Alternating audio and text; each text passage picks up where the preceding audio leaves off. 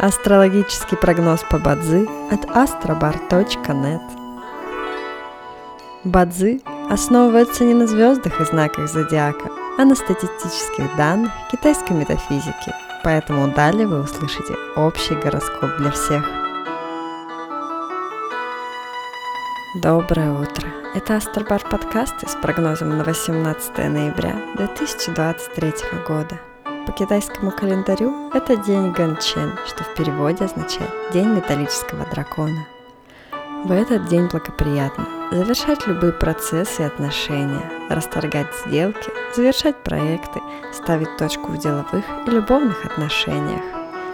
Однако сегодня не рекомендуется путешествовать, переезжать, подавать заявления в ЗАГС, посещать больных и обращаться к врачам – каждом дне есть благоприятные часы, часы поддержки и успеха.